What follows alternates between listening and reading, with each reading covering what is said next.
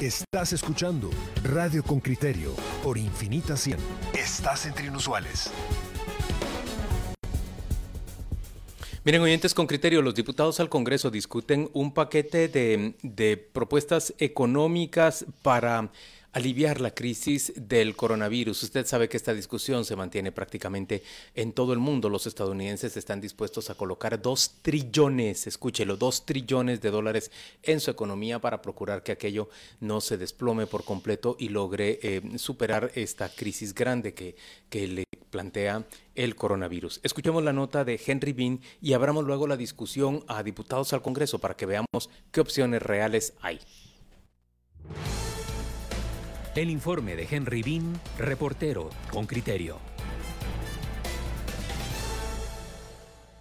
Guatemala ha confirmado 20 casos de coronavirus y una persona fallecida. Mientras el sistema de salud se prepara para atender la crisis sanitaria, el Ejecutivo trabaja con una comisión del organismo legislativo para consensuar una respuesta a la caída económica. El Ejecutivo ya solicitó una ampliación presupuestaria de 7 millardos de quetzales. El presidente Alejandro Yamatei dijo que no tomará medidas económicas como las que han implementado otros países de la región centroamericana. Porque es casi que dispararse en el pie, postergar todos los pagos sabidos y por haber. No podemos permitir que se pueda destruir algo que ha costado muchos años mantener, que es una estabilidad económica. El fin de semana, la mesa del Congreso, integrada por diputados de todos los bloques, elaboró una matriz de medidas temporales. Al menos ocho iniciativas buscan minimizar los impactos económicos a toda escala, pero hay rechazo a ciertos puntos, en especial las del bloque Viva, que genera controversia cuando plantea amnistía fiscal de 80%, algo inaceptable según Marco Livio Díaz, contador público y auditor, y aspirante a dirigir la superintendencia de Administración Tributaria. Es una propuesta inaceptable para todos los guatemaltecos, para todos los empresarios que han pagado correctamente sus impuestos, ya que esta bancada está proponiendo que se dé una exención del 80% de los impuestos que deben algunas empresas. Es decir, que si una empresa no pagó el IVA, y recordemos que el IVA lo paga el consumidor y la compañía solo lo trasladan al fisco después de haber restado su crédito fiscal, solo pagarían el 20% de lo que recaudaron, quedándose con el 80% de ese IVA. Para mí en este momento de crisis y creo que eso también destruye la moral tributaria. En las medidas de política fiscal se autoriza a la Superintendencia de Administración Tributaria para que modifique el calendario tributario para que el pago del impuesto sobre la renta, valor agregado y solidaridad, así como los que corresponden a la industria de turismo, se pospongan hasta el 31 de julio, sin cobro de multas o gastos administrativos. Juan Francisco Solorzano Fopa, el superintendente de la SAT, estima que se necesitarán unos 15 millardos de quetzales para financiar la propuesta. Las fuentes de financiamiento tampoco queda claro porque si estoy retrasando el pago de esos impuestos por tres meses hasta el 31 de julio, son como 12 mil a 15 mil millones de quetzales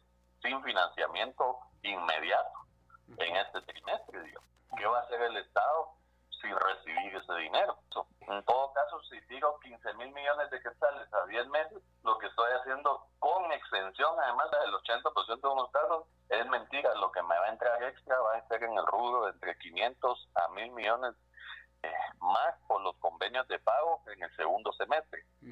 Pero la economía se va a caer. Las fuentes de financiamiento para el paquete económico son emisión de bonos, préstamos y reservas internacionales, entre otros. María Antonieta de Bonilla, expresidenta del Banco de Guatemala, comenta al respecto. Yo creo que también el Congreso debería de agilizar la aprobación de préstamos importantes que están ahí engavetados desde hace varios meses, como préstamos del BID, creo que del orden de 250 millones de quetzales que están ahí pendientes de aprobación, eh, otro del Banco Mundial, que es precisamente para desastres o calamidades. Las condiciones son muy blandas. La expresidenta del Vanguard ve positivo el esfuerzo en conjunto, pero cree que este debe orientarse en los programas que se están analizando vayan a las personas y a los sectores más vulnerables, mientras que quienes tienen las posibilidades pudieran seguir cumpliendo con sus obligaciones. Esto permitiría evitar hacer caer en pérdidas a otras empresas y sectores. En referencia a lo dicho por De Bonilla, el plan incluye un fondo de emergencia por 1.5 millardos de quetzales para asistencia alimentaria e infraestructura hospitalaria. Asimismo, una partida para servicios básicos por 1.5 millardos de quetzales destinados a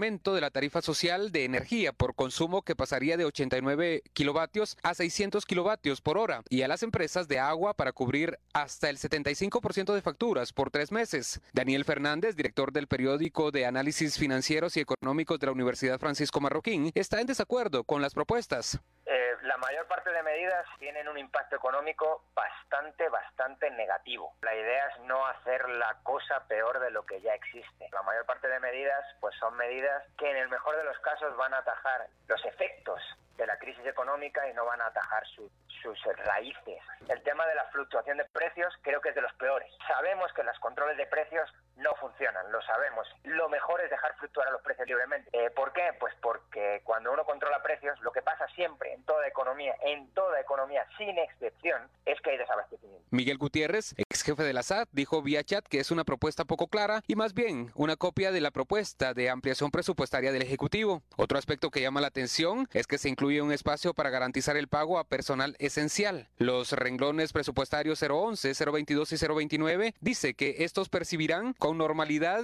y a tiempo los salarios correspondientes a los meses de marzo, abril y mayo. Sin embargo, excluye a los trabajadores 021. Henry Bean, Radio con Criterio. Muy bien, ahí tiene usted el, el, reporte de Henry Bean y abrimos ya la discusión con el diputado de la Unidad Nacional de la Esperanza, Carlos Barreda, quien desde, desde su propia bancada ha lanzado una serie de propuestas que ahora buscan integrarse en esta propuesta general que habrá de conocer el Congreso de la República. Bienvenido, diputado, gracias por acompañarnos. Muchas gracias, eh, muy buenos días, Juan Luis, eh, Pedro, todos los que están ahí en el programa. A ver, diputado, ¿cuánto se ha avanzado? En concreto, ¿qué es lo que tenemos en este momento ya consensuado, puedo decir, o por lo menos con un acuerdo suficiente para que pase por el Congreso de la República? Bueno, el día de ayer eh, yo estuve en comunicación con el diputado Jairo Flores, que terminó la sesión alrededor de las 4 de la mañana en esta comisión multipartidaria para consensuar este decreto de emergencia. Aquí se ha avanzado, creo que se han incluido algunos temas importantes, eh, pero resumiría ya en la nota del periodista, se habla de los fondos de emergencia. Hay mil, eh, 1.500 millones de quetzales para un fondo de emergencia que llevaría alrededor de 800 millones para infraestructura eh, relacionada con el Ministerio de Salud Pública, Asistencia Social y compra de insumos eh, médicos para el combate del coronavirus otra parte iría para una bolsa de emergencia para la compra de alimentos, especialmente a la población más pobre o a los trabajadores por cuenta propia, aquellos que no van a poder salir a trabajar. Esto a cargo del Ministerio de Desarrollo Social y del Ministerio de Agricultura, Ganadería y Alimentación. Y de ahí eh, se establecen eh, fondos en el Crédito Hipotecario Nacional, eh, un fondo para protección de capitales y otro fondo para pequeña y mediana empresa eh, si no estoy mal, un alrededor de 500 millones, otro alrededor de 250 millones.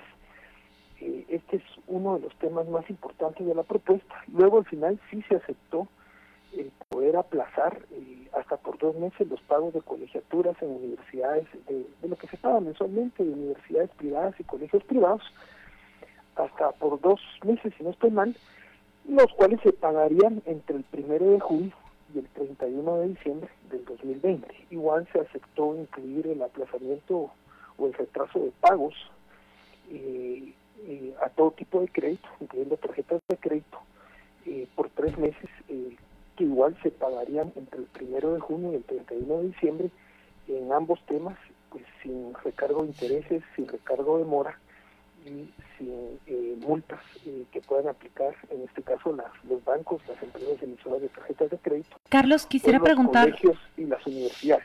Carlos, quisiera preguntar sobre ese punto que está describiendo, porque lo que entiendo de lo que nos está detallando es que la propuesta, la legislación, va en el sentido de que los bancos no puedan cargar intereses no estoy hablando de los moratorios, sino sobre ese financiamiento, cuando las políticas que hemos leído desde el fin de semana que cada institución bancaria ha publicado es que los intereses sobre el financiamiento se mantendrán vigentes. ¿Me puede aclarar si lo entendí bien, por favor? Sí, entiendo que la propuesta es eh, que alguna persona que se quede sin empleo, que no tenga los ingresos y que se retrase, eh, se pueda retrasar hasta dos meses en el caso de colegios y universidades o hasta tres meses en cualquier tipo de crédito eh, sin recargo de mora, multas o intereses y pagará es así lo, que el, el monto de lo que tiene adeudado entre el primero de junio y el 31 de diciembre del 2020. Así entiendo que es la propuesta que ha quedado redactada eh, esta noche, en la, en la madrugada. Lamentablemente no tengo el texto acá, porque todavía no se tiene el texto afinado, pero entiendo que esto fue lo que aprobaron los diputados eh, ya entrada la madrugada. Eh, Carlos, eh, ¿no sería más responsable en unos momentos como estos eh, independientemente de la deuda que se quiera contratar, redefinir el presupuesto actual.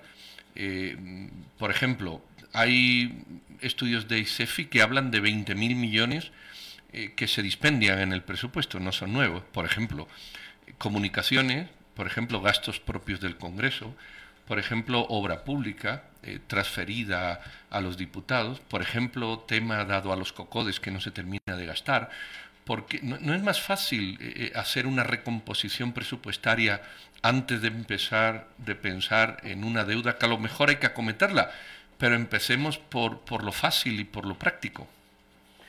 Bueno, sí, de hecho, el decreto este de emergencia, que no tengo claro si se llegó a ese, a ese artículo final, que es las fuentes de financiamiento, una de las que establece son las readecuaciones presupuestarias.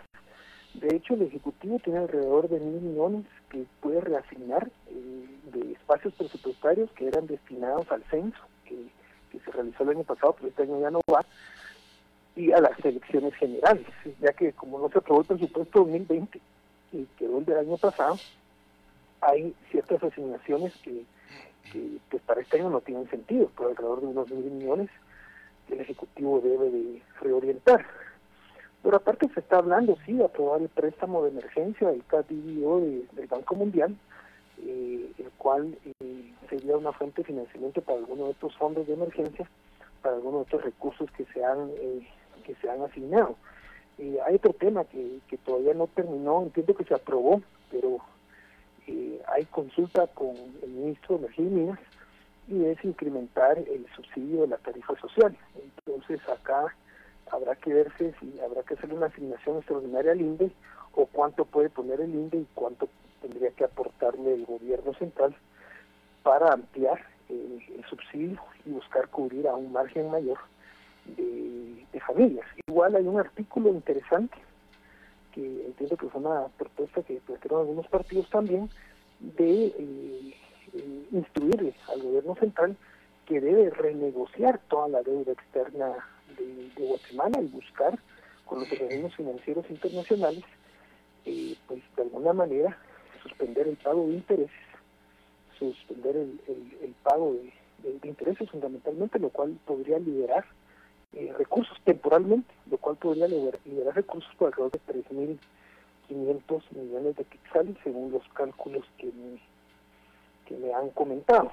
Diputado, una pregunta, una pregunta. Hasta este momento, todas las medidas que se han tomado, más bien que se han anunciado de modo propio de parte de, empresas y de, y de incluso eh, unidades captadoras como el IX y como, y como el INTECAP y como el IRTRA, eh, van orientadas sobre todo al, al empresariado, digamos, eh, o van orientadas en el caso en que va dirigida al usuario a la postergación de su obligación de pago, más no a la desaparición de su, de su obligación de pago.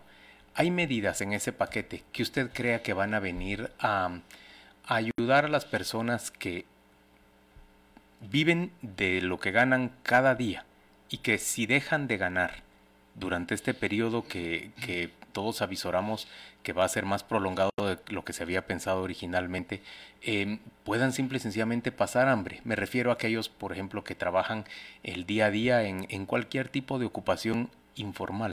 ¿Hay manera de llegar a ellos? ¿Se ha pensado en ellos en el Congreso y de qué forma?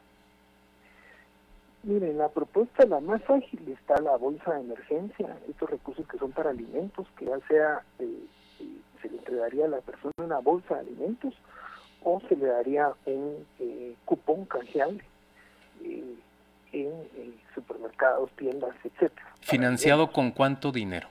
Eso es el problema, que a mí, a mi juicio, ha quedado un poco corto. ¿Cuánto es se corto? Están planteando, se están planteando alrededor de 700 millones de quetzales más, aparte de lo que ya tiene asignado en su presupuesto, entiendo, el Ministerio de Desarrollo Social y el Ministerio de Agricultura. Esto podría llegar a unos 1.500 millones de quetzales aproximadamente.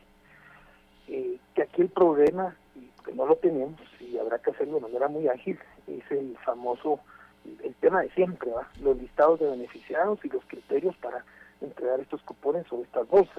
Esa cifra que usted me está mencionando, dividida por 350, que era poco más o menos la transferencia condicionada que se otorgaba tiempo atrás, daría para 428 mil entregas. Es decir, 428 mil familias guatemaltecas podrían recibirlo una sola vez o bien, digamos que 214 mil podrían recibirlo dos veces. 350 quetzales. Oiga oyente con criterio.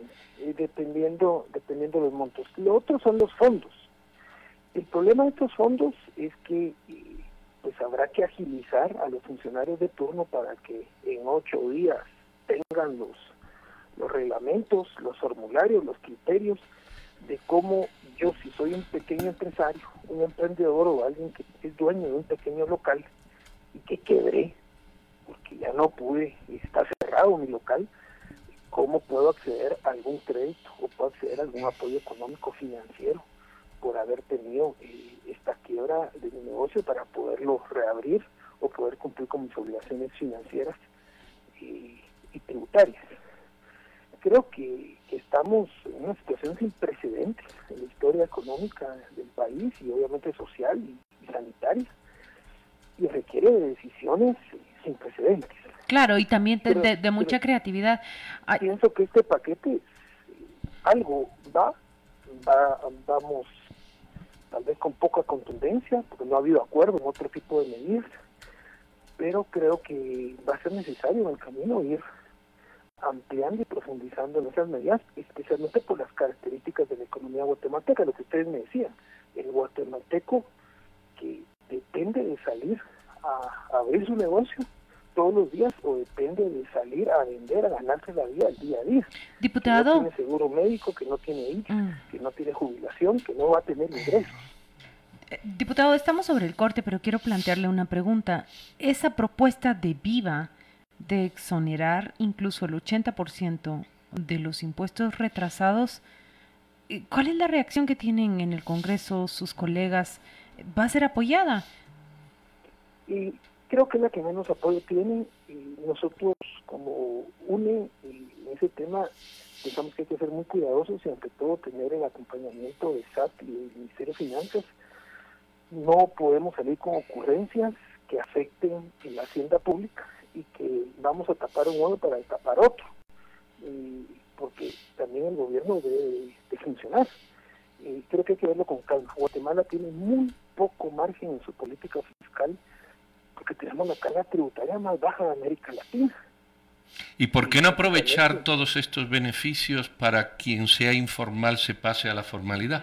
¿Por qué seguir otorgando beneficios a gente que está en la economía informal y que no colabora con el ISR y condicionarlo a que si quiere recibir beneficios se dé de alta? Este sería un magnífico momento para hacerlo. Puede ser, yo creo que hay que ser muy creativos. Otro tema que está en el ambiente, que yo creo que sí es para estos momentos, es la posibilidad que el Banco Central dé crédito al gobierno, y lo cual podría ser a una tasa de interés mucho más baja que cualquier préstamo o de cualquier bono del Tesoro. Y no hay un problema de inflación en este momento. Y si nosotros vemos la inflación interanual, sigue siendo por debajo, creo que casi negativa, por la caída de los precios del petróleo eh, aunque haya subido un poco el tipo de cambio en estos días, no hay un problema de inflación y bien el Estado, el, Banco de Guatemala podría emitir bonos del Banco de Guatemala para financiar al Estado extraordinariamente. Y hoy debemos de darle gracias a Dios eh, los conservadores que hemos sido y de tener una deuda pública baja y una estabilidad macroeconómica y muy fuerte que nos permitiría ese margen de, política, de financiamiento, que podría ser para la reactivación, podría ser para generar empleo después de que vayan pasando los meses más duros de la crisis, podría ser para apoyar a la pequeña y mediana empresa, para apoyar al guatemalteco de a pie y poder con esto reestimular la, economía a todo nivel, en Carlos, macro, pero especialmente en el micro. Carlos, muchas gracias por acompañarnos esta mañana en Radio con Criterio. Vamos a ir en este momento a la pausa comercial después de oír a Carlos Barreda, diputado de la Unidad Nacional de la Esperanza, y nuestra aspiración es platicar con don Armando Castillo, quien es diputado de, de Viva al volver. Ya venimos. Estamos de vuelta en, en, Radio con Criterio y tenemos ya a don Armando Castillo, quien es diputado del Partido Viva, en la línea telefónica. Muchas gracias, don Armando, por acompañarnos. Lo hemos invitado para conversar sobre esa propuesta que se discute en el Congreso de la República de un paquete de, de medidas económicas que ayuden a la economía guatemalteca a aliviar esta, esta crisis que se nos viene encima. Eh, muy buenos días. Eh, acá, pues saludándolos ahí en cabina. Bienvenido, diputado. Miren, ustedes han servido una manzana de la discordia, porque ese punto que propone la exoneración del 80% de impuestos no pagados ha enfrentado a unos y a otros. ¿Puede usted explicarnos, por favor, de qué se trata esa entre todo el paquete de medidas que ustedes han sometido a discusión como viva? Sí, eh, realmente nuestra propuesta, que fue la primera que se presentó, consta de 19 artículos. Y tiene usted razón, eh, tal vez la parte más polémica son los el, segundo y el tercer artículo. Eh, en el segundo, lo que estamos proponiendo es que eh, no, no se le puede pedir a, a, los empresarios, especialmente los pequeños, porque se dice claramente ahí que se excluye a los grandes contribuyentes, no se les puede pedir que puntualmente paguen ahorita sus impuestos en una en una en un momento en que no se está produciendo en que se tiene que pagar planillas y, se tiene que cumplir responsablemente con muchos compromisos y entonces creo que eh, en esta parte el estado puede puede tiene la capacidad de, amortiguar un poco más el impacto. Entonces eh, acá en el primer en el segundo artículo lo que se habla es de eh, recoger la, preocupación manifestada por diferentes personas sobre la necesidad de pagar impuestos puntualmente en un momento en que virtual eh, no se no se puede. Eh, eh, eso de, Eso lo, recoge, creo que lo recoge ya la publicación de la SAT que difiere. El, el, punto no es dilatar el pago de impuestos o retardarlo, que pareciera ser que en esto hay un acuerdo común, en retardarlo más o menos tiempo, fraccionarlo, todas estas cosas. El tema es si, si estamos en momento de, de perdonar pago de impuestos atrasados, ese es el punto. Eh, ¿Ustedes apoyan un pago de impuestos atrasado o por el contrario lo que apoyan es suprimir definitivamente el pago de impuestos atrasados de gente que debía al fisco? Eh, son, son dos cosas. La primera, como le dije, es precisamente eh, poderlo pasar para después que pase la crisis, que, se puedan pagar los impuestos. Ahora, lo que más, mm, seguramente el tema más polémico es el artículo 3, eh, y es digno de un debate profundo, desde la posibilidad real de, otorgarle porcentajes eh, en que se podría pagar los impuestos atrasados. Y sí, y quiero decirle que fue objeto de mucha discusión poder lanzar esto, eh, tomando en consideración que hay, eh, hay pequeños, especialmente pequeños mm, empresarios que, que, tienen impuestos atrasados, que no están en capacidad de, de, pagarlos, eh, que, tienen litigios que van a, durar mucho tiempo en resolverse y que no se van a poder cobrar estos, estos impuestos. Como dijo un abogado, más vale un maltrato que, que un buen juicio. Yo considero que no se está en condiciones ahorita de pagar los impuestos actuales, mucho menos los atrasados, pero sí se puede proponer, por ejemplo, que quienes no han podido pagar ahora puedan pagar con ciertas mm, ciertas mm, ciertos beneficios siempre y cuando una de las condiciones era que eh, eh, se pudieran mantener los pagos de planilla, porque en este momento lo más importante es que el dinero circule hacia hacia hacia hacia los trabajadores Pero, diputados, seamos, lo, lo, que se busca en un Estado es la justicia para todo. Yo soy pequeño empresario, yo, y yo he pagado mis impuestos. ¿Cómo? Pues los he pagado para cumplir con la ley. El que no lo ha pagado es un incumplidor de la ley. Es, es una persona que no merece el trato igual que yo que he sido un buen ciudadano. Yo he sido un buen ciudadano. Igual lo he tenido que pedir prestado o trabajar 10 horas más. No hay ningún derecho, ninguno, desde ninguna perspectiva, desde ninguna, y mucho menos desde la justicia, a que yo que me he esforzado en pagar salga perjudicado por un señor que no ha pagado o no ha querido pagar, no nos engañemos. Eh, ¿por, qué, ¿Por qué apoyar siempre, también lo hacen las municipalidades, perdonando las multas, ¿por qué apoyar siempre al caradura o al que no puede pagarlo versus al correcto, al ciudadano decente, al que cumple la ley, como nosotros, en perjuicio de otros que no lo cumplen? Eh, eh, es que no hay ninguna justificación. Estamos en crisis, pero es que antes de la crisis ya no lo pagaban. Es decir, no es nada nuevo. ¿Por qué seguir perdonando al incumplidor de la ley? Sí, seguramente antes de la crisis no lo pagaban, no lo van a pagar en la crisis ni después de la crisis. Son, ah, eh, nos referimos a, a personas que esta es una por la cual van a regresar a la informalidad. Eh, lo que se trataba, que, que, quiero quiero decirle que esta era era una, una de, las, de las primeras propuestas. Ya en las discusiones, pues obviamente creemos que esto necesita, como le dije, un debate más profundo, eh, analizar más. Estamos en una situación de crisis en las que si se, si se logra recuperar con tal vez que se mantengan en la formalidad, pues consideramos que valdría la pena repensarlo. En este momento eh, nosotros retiramos este, este tema de la discusión, eh, no, no, no es algo que haya tenido el apoyo de todos, sin embargo creemos que es algo que puede seguirse. ¿Lo retiraron? Retiramos esta propuesta de la discusión que llevamos el día anoche y que terminó hasta las 4 de la mañana eh, la parte esta de la de, la de que nosotros estábamos proponiendo. Esa exoneración del 80%. Mire, diputado. Sí, era una tabla, después era el 80, era el 65. Por supuesto que, que, que, si provocó la controversia, eh, ustedes en, en, la bancada tuvieron, mm, o sea, votaron unánimemente por esto. Pues lo que yo me preguntaba es, si estamos recurriendo al Estado para que nos salve de esta emergencia, ¿quién financia al Estado si no nosotros? Pero estamos hablando de gente que no le está pagando al Estado. No, no le pagó antes, no le va a pagar ahora ni le va a pagar después. Lo que sí se podría, por ejemplo, si hay hay, eh, hay una, en el inciso C era la recuperación del 50%, una, una posibilidad de que en este momento el Estado pueda recibir lo que no va a recibir.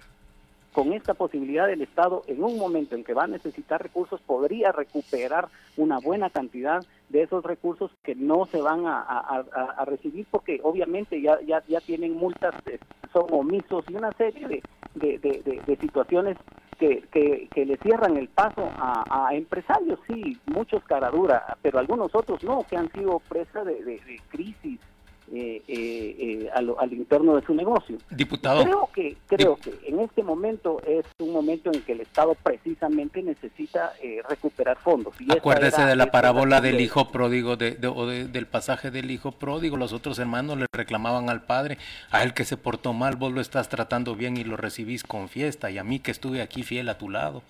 Acuérdese, diputado. Pero mire, déjeme decirle otra cosa.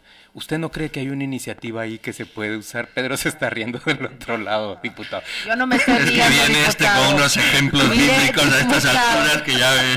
Yo no me estoy riendo. Pero mire, diputado, yo, yo le quiero preguntar a usted: eh, ¿hay iniciativas que podrían tomarse y que alivien verdaderamente a personas que pueden encontrarse entre los más afectados? Por ejemplo, ¿hay manera de reducir el costo de transacción, de, de, de envío de la remesa? Eh, para, el, para aquel beneficiario que recibe en Guatemala un, un poco de plata que le viene desde Estados Unidos. ¿Usted cree que eso puede hacerse desde el Congreso? Pudiera, pudiera ser, pero este, este es un tema que ahorita no sabemos cuál va a ser el comportamiento. Recordemos que, que está nuestros mm, connacionales en el extranjero son un, un, sector muy vulnerable, que están hacinados, que están escondiéndose, que no, que prefieren no asistir a los a, los centros mm, eh, hospitalarios para no ser vistos, para mantenerse en la invisibilidad.